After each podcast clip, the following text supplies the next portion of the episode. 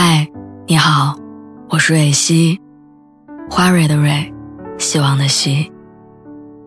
今天你还好吗？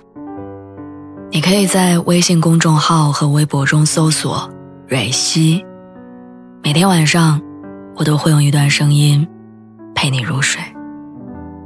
听完今天的故事，祝你晚安，做个好梦。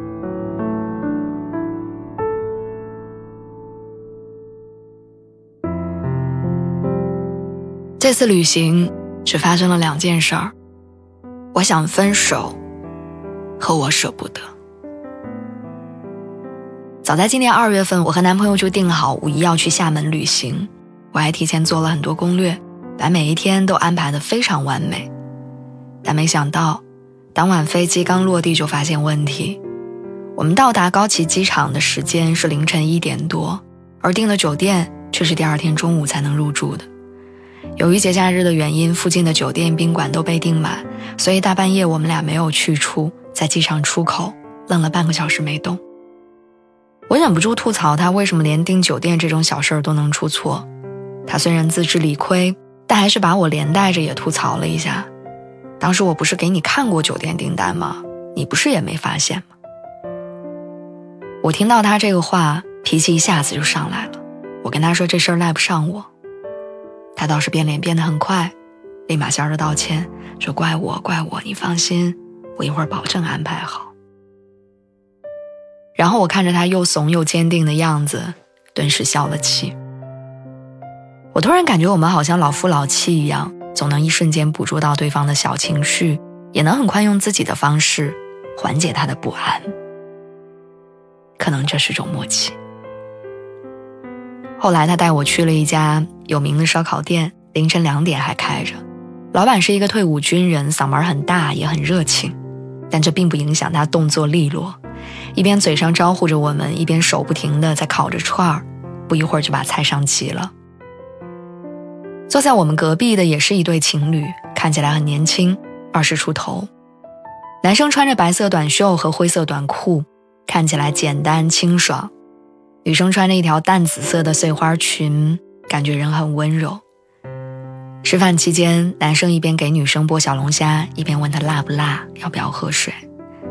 女生就开心的跟他分享自己上班遇到的人和事儿，还不忘给他夹菜。这种温柔的甜蜜和嘈杂喧嚣的环境似乎显得格格不入，但我却格外羡慕。其实刚恋爱的时候，我们也有很多这样的时刻，但在一起两年之后，好像一切都平淡了很多。我不知道从哪天开始，他吃饭的时候不再问我咸不咸、辣不辣；不知道从哪天开始，我们约会见面的时候不用刻意打扮；也不知道从何时，我们已经不在乎去表达爱这件事儿。仔细想想，我们好像都丢了很多情侣应该有的样子。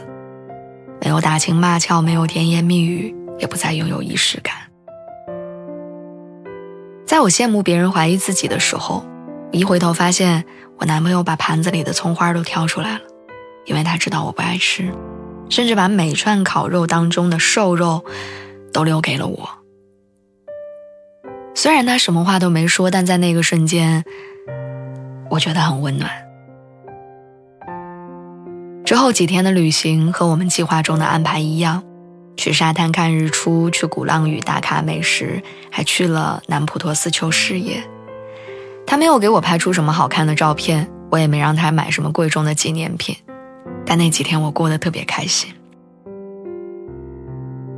我记得在《围城》当中，有一句经典对白：“像咱们这种旅行，最试验得出一个人的品性。”旅行是最劳顿、最麻烦、叫人本相毕现的时候。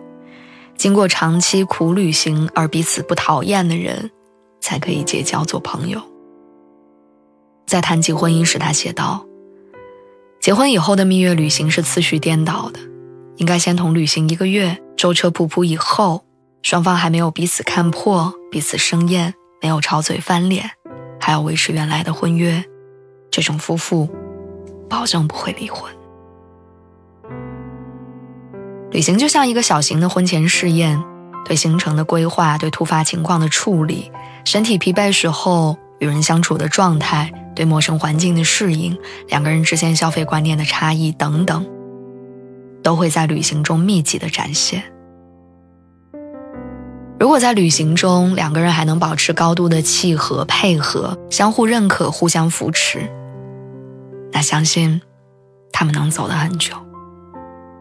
因为你知道，即使这个人并不完美，但他是那个对的人。